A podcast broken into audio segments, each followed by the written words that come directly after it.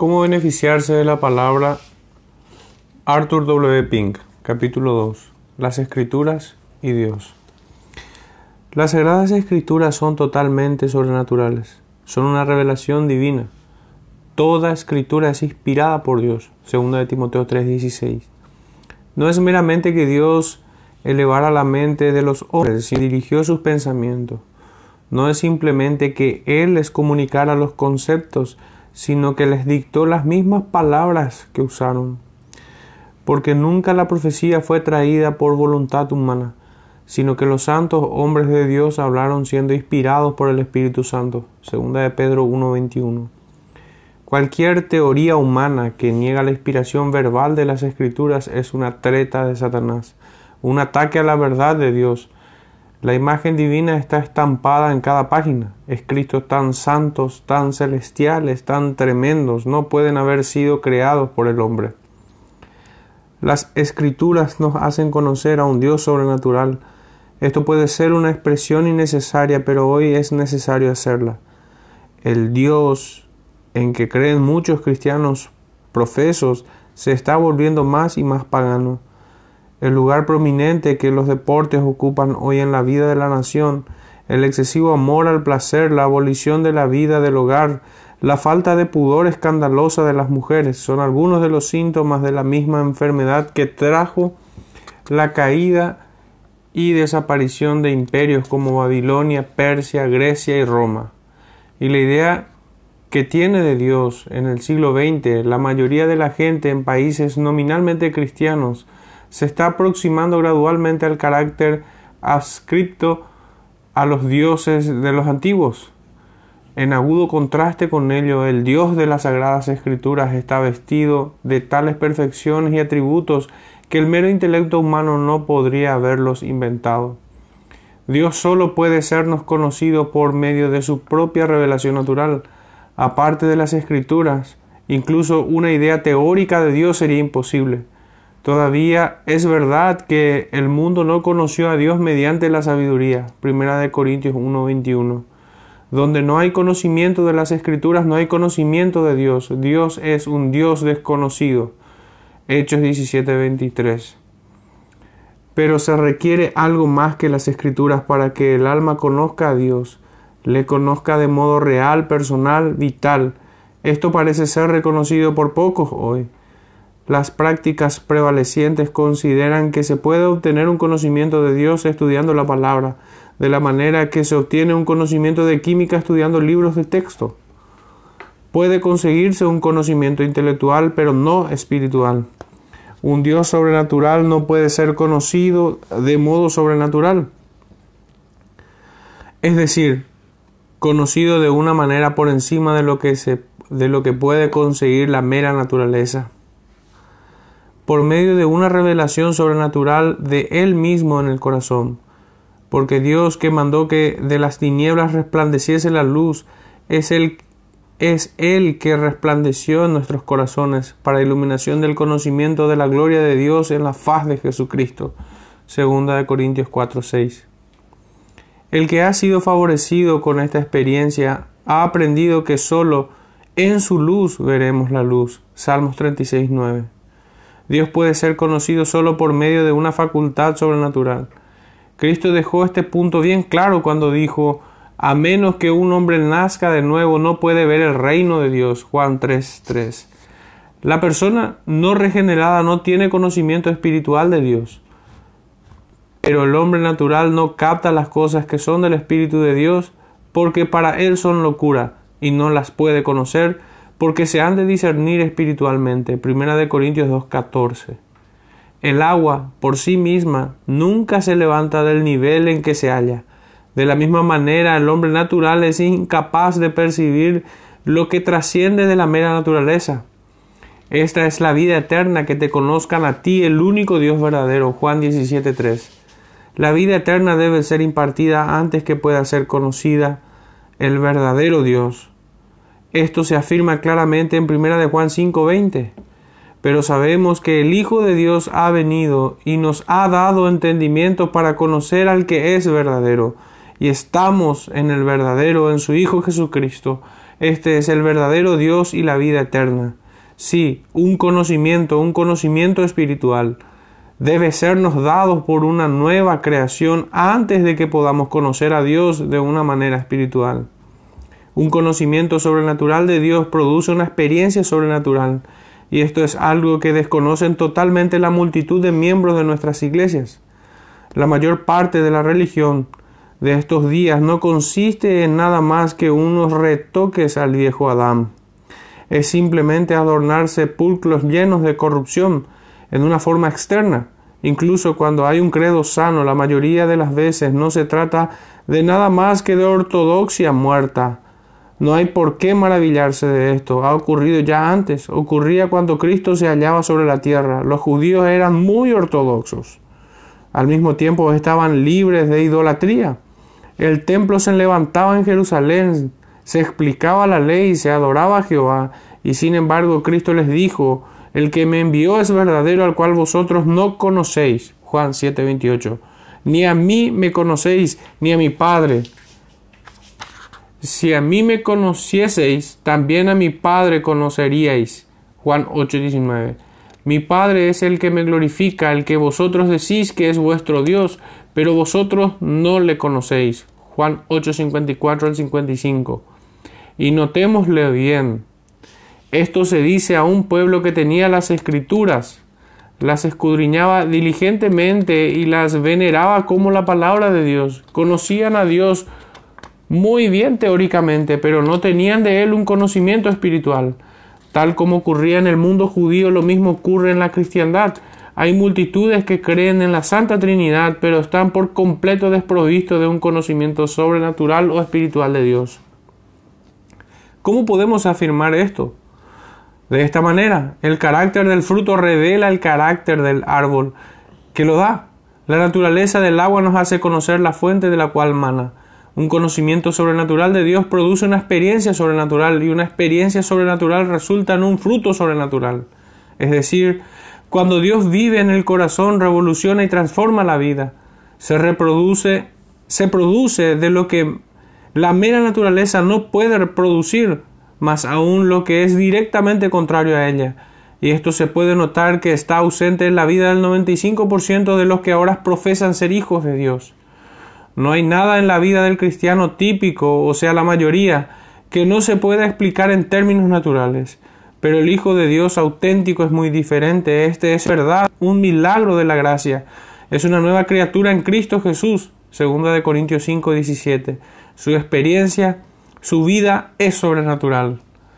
La experiencia sobrenatural del cristiano se ve en su actividad hacia Dios, teniendo en sí la vida de Dios, habiendo sido hecho partícipe de la divina naturaleza. Segunda de Pedro 1.4 ama por necesidad a Dios, las cosas de Dios, ama lo que Dios ama y al contrario aborrece lo que Dios aborrece. Esta experiencia sobrenatural es obrada en Él por el Espíritu de Dios. Y esto por medio de la palabra, por medio de la palabra vivificada, por medio de la palabra redarguye de pecado, por medio de la palabra santifica, por medio de la palabra da seguridad, por medio de la palabra hace que aumente la santidad, de modo que cada uno de nosotros puede dilucidar la extensión en que nos aprovecha su lectura y estudio de las escrituras por los afectos que por medio del Espíritu que los aplica produce en nosotros. Entremos ahora en detalle. Aquel que se está beneficiando de las escrituras dice uno, Una noción más clara de los derechos de Dios.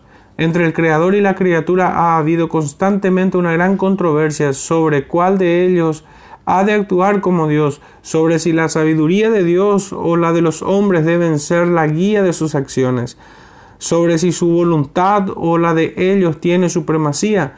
Lo que causó la caída de Lucifer fue el resentimiento de su sujeción al Creador, Tú decías en tu corazón, subiré al cielo, por encima de las estrellas de Dios levantaré mi trono, y seré semejante al Altísimo.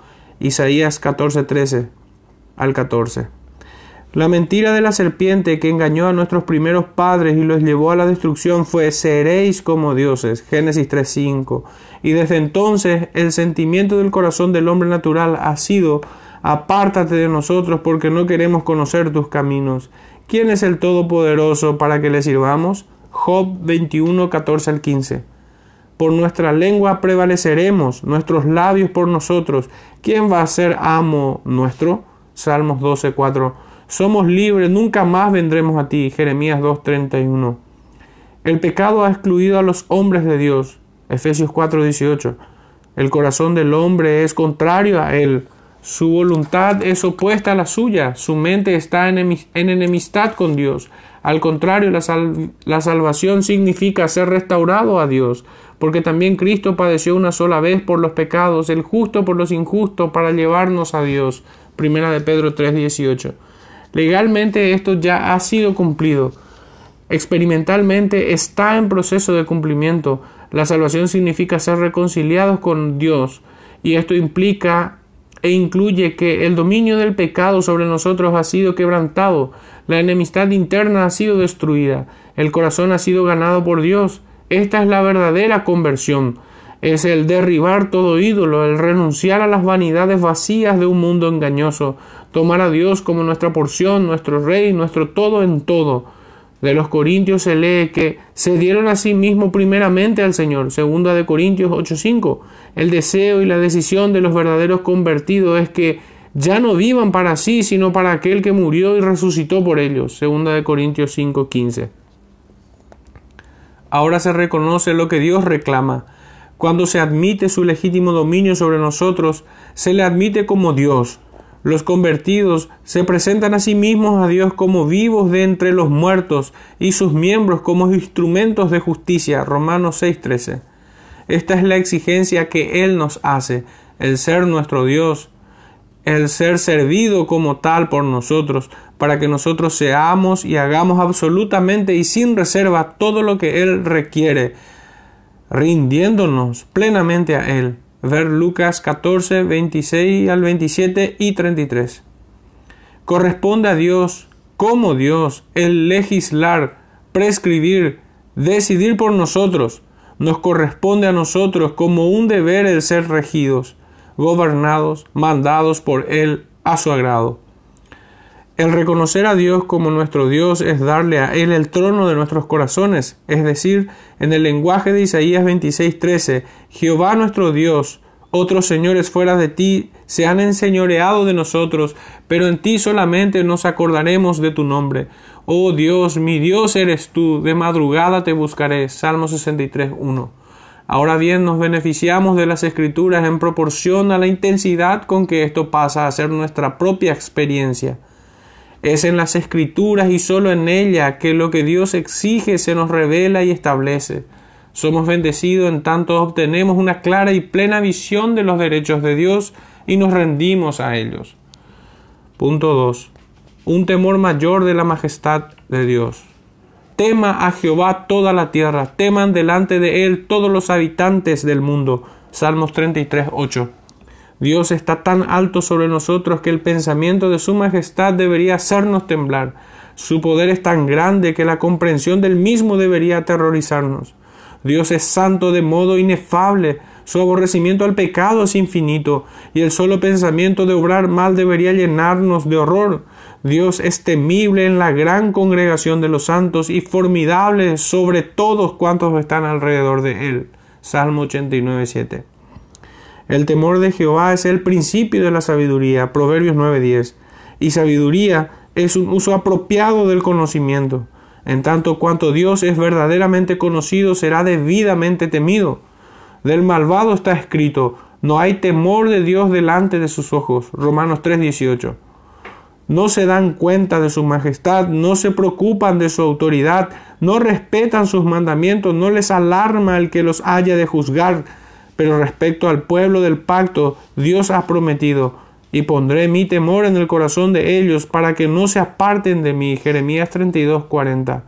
Por tanto, tiemblan ante su palabra, Isaías 66, 5, y andan cuidadosamente delante de él.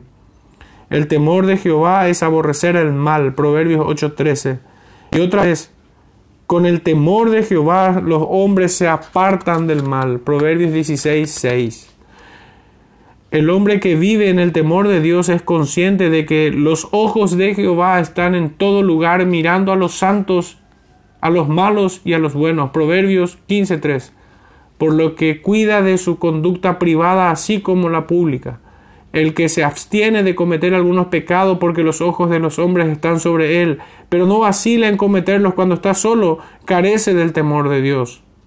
Asimismo, el hombre que modera su lengua cuando hay creyentes alrededor, pero no lo hace en otras ocasiones, carece del temor de Dios no tiene una conciencia que le inspire temor de, que Dios le ve y le oye en toda ocasión. El alma verdaderamente regenerada tiene miedo de desobedecer y desafiar a Dios. Ni tampoco quiere hacerlo, no. Su deseo real y profundo es agradar a Dios en todas las cosas, en todo momento y en todo lugar. Su ferviente oración es afianza mi corazón para que tema tu nombre. Salmo 86, 11. Incluso el santo tiene que ser enseñado a temer a Dios. Salmos 34, 11. Y aquí, como siempre, es por medio de la escritura que se, que se da esta enseñanza. Proverbios 2, 5. Es a través de las escrituras que aprendemos que los ojos de Dios están siempre sobre nosotros, notando nuestras acciones, pesando nuestros motivos. Cuando el Santo Espíritu aplica las escrituras a nuestros corazones, hacemos más caso de la orden Permanece en el temor de Jehová todo el día. Proverbios 23, 17. Así que, en la medida en que sentimos temor ante la tremenda majestad de Dios, somos conscientes de que tú me ves. Génesis 16, 13. Y procuramos nuestra salvación con temor y temblor. Filipenses 2, 12. Nos beneficiamos verdaderamente de nuestra lectura y estudio de la Biblia. Punto 3 una mayor reverencia a los mandamientos de Dios. El pecado entró en el mundo cuando Adán quebrantó la ley de Dios y todos sus hijos caídos fueron engendrados en su corrupta semejanza. Génesis 53. El pecado es la transgresión de la ley y Primera de Juan 3:4. El pecado es una especie de alta traición, una anarquía espiritual, es repudiar el dominio de Dios, el poner aparte su autoridad, la rebelión contra su voluntad. El pecado es imponer nuestra voluntad. La salvación es la liberación del pecado, de su culpa, de su poder, así como de su castigo. El mismo Espíritu que nos hace ver la necesidad de la gracia de Dios nos hace ver la necesidad del gobierno de Dios para regirnos. La promesa de Dios a su pueblo del pacto es pondré mis leyes en la mente de ellos y las inscribiré sobre su corazón y seré a ellos por Dios. Hebreos 8:10. A cada alma regenerada se le comunica un espíritu de obediencia. El que ama mi palabra guardará. Juan 14:23. Aquí está la prueba. Y en esto sabemos que nosotros le conocemos si guardamos sus mandamientos. Primera de Juan 2:3. Ninguno de nosotros los guarda perfectamente. Con todo, cada cristiano verdadero desea y se esfuerza por hacerlo. Dice con Pablo, me deleito en la ley de Dios, en el hombre interior. Romanos 7:22. Dice con el salmista, he escogido el camino de la verdad. Tus testimonios he tomado por heredad para siempre. Salmo 119, 30 y 111 y toda enseñanza que rebaja la autoridad de Dios, que no hace caso de sus mandamientos, que afirma que el cristiano no está en ningún sentido bajo la ley, es el demonio. No importa cuán lisonjeras sean sus palabras, Cristo ha redimido a su pueblo de la maldición de la ley y no de sus mandamientos. Él nos ha salvado de la ira de Dios, pero no de su gobierno. El mandamiento, amarás al Señor tu Dios de todo tu corazón, no ha sido abolido todavía. Primera de Corintios 9:21 afirma de manera explícita que estamos bajo la ley de Cristo. El que dice que está en él debe andar como él anduvo. Primera de Juan 2:6. ¿Y cómo anduvo Cristo? En perfecta obediencia a Dios, en completa sujeción a la ley, honrándola y obedeciéndola en pensamiento, palabra y hecho. No vino a destruir la ley, sino a cumplirla. Mateo 5, 17. Y nuestro amor a Él se expresa no en emociones placenteras o palabras hermosas, sino guardando sus mandamientos. Juan 14, 15. Y los mandamientos de Cristo son los mandamientos de Dios. Véase Éxodo 26. La ferviente oración del cristiano verdadero es guíame por la senda de tus mandamientos, porque en ella tengo mi complacencia. Salmo 119, 35. En la medida en que nuestra lectura y estudio de las Escrituras por la aplicación del Espíritu engendra un amor mayor en nosotros por los mandamientos de Dios y un respeto más profundo a ellos, estamos obteniendo realmente beneficio de esta lectura y estudio. Punto 4. Más confianza en la suficiencia de Dios.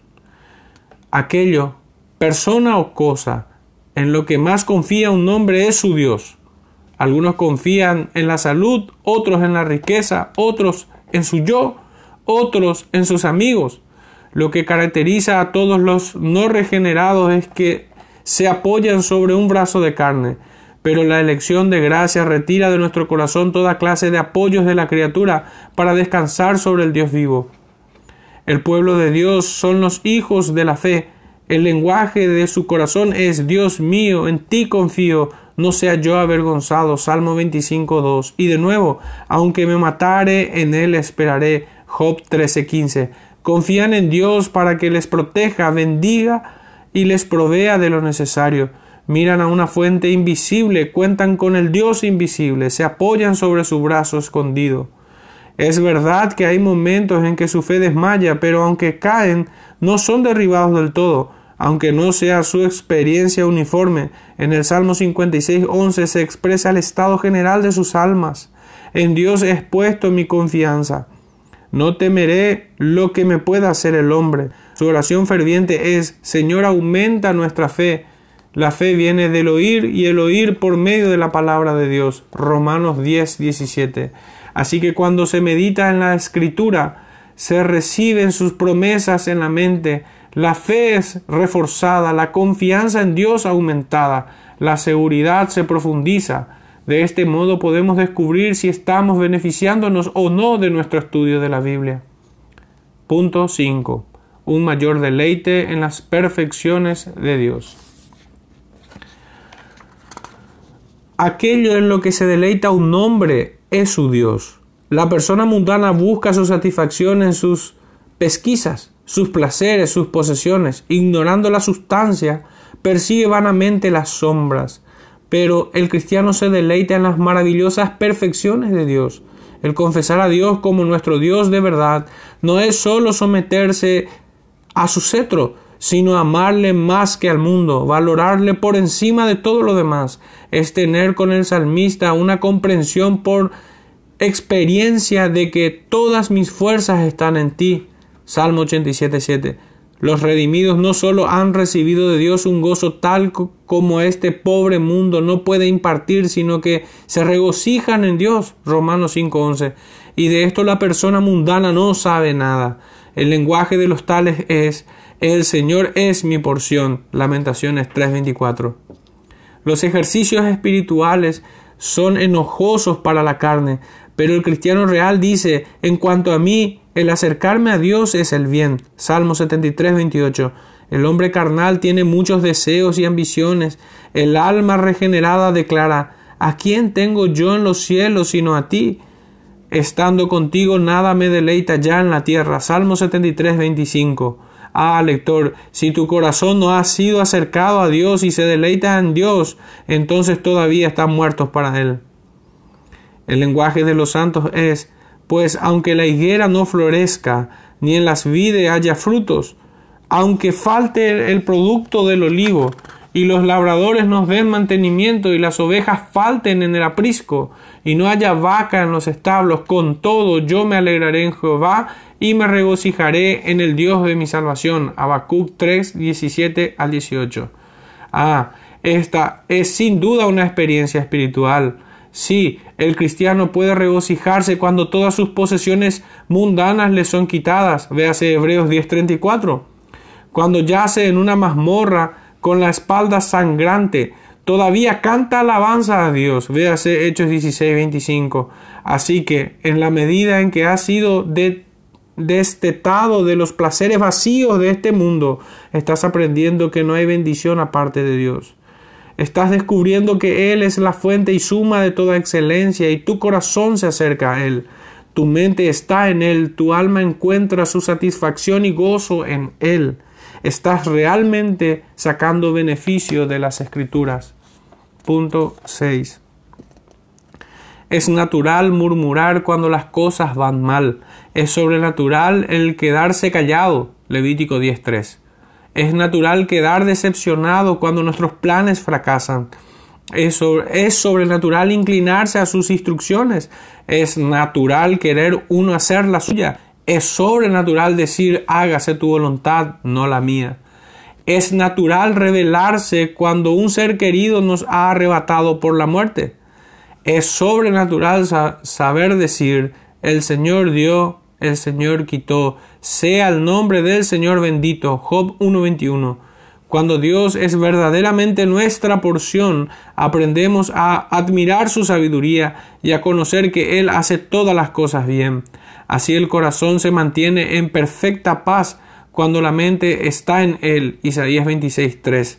Aquí pues hay otra prueba segura. Si tu estudio te enseña que el camino de Dios es mejor, si es causa de que te sometas sin refunfuñar a sus dispensaciones, si eres capaz de darle gracias por todas las cosas. Efesios 5:20. Entonces estás sacando beneficios sin la menor duda. Punto 7. Una alabanza más ferviente por la bondad de Dios. La alabanza es lo que sale de un corazón que encuentra satisfacción en Dios. El lenguaje del tal es bendeciré al Señor en todo tiempo, su alabanza estará continuamente en mi boca. Salmos 34.1. Qué abundancia de causas tiene el pueblo de Dios para alabarle. Amados con un amor eterno, hechos hijos y herederos, todas las cosas obrando juntamente para bien, toda necesidad provista, una eternidad de bienaventuranza asegurada. No debería cesar nunca el arpa de la que arrancan su alabanza. Nunca debería quedar en silencio, ni tampoco deben callar cuando, cuando gozan de la comunión con aquel a quien todo es codiciable. Cantares 5:16. Cuanto más aumentamos en el conocimiento de Dios, Colosenses 1:10, más le adoramos. Pero es sólo cuando la palabra mora en nosotros en abundancia que estamos llenos de cánticos espirituales. Colosenses 3:16. Y cantamos en nuestros corazones al Señor. Cuando más nuestras almas son atraídas a la verdadera adoración, más nos encontramos dando gracias y alabando a nuestro gran Dios. Clara evidencia de que estamos beneficiándonos del estudio de su palabra.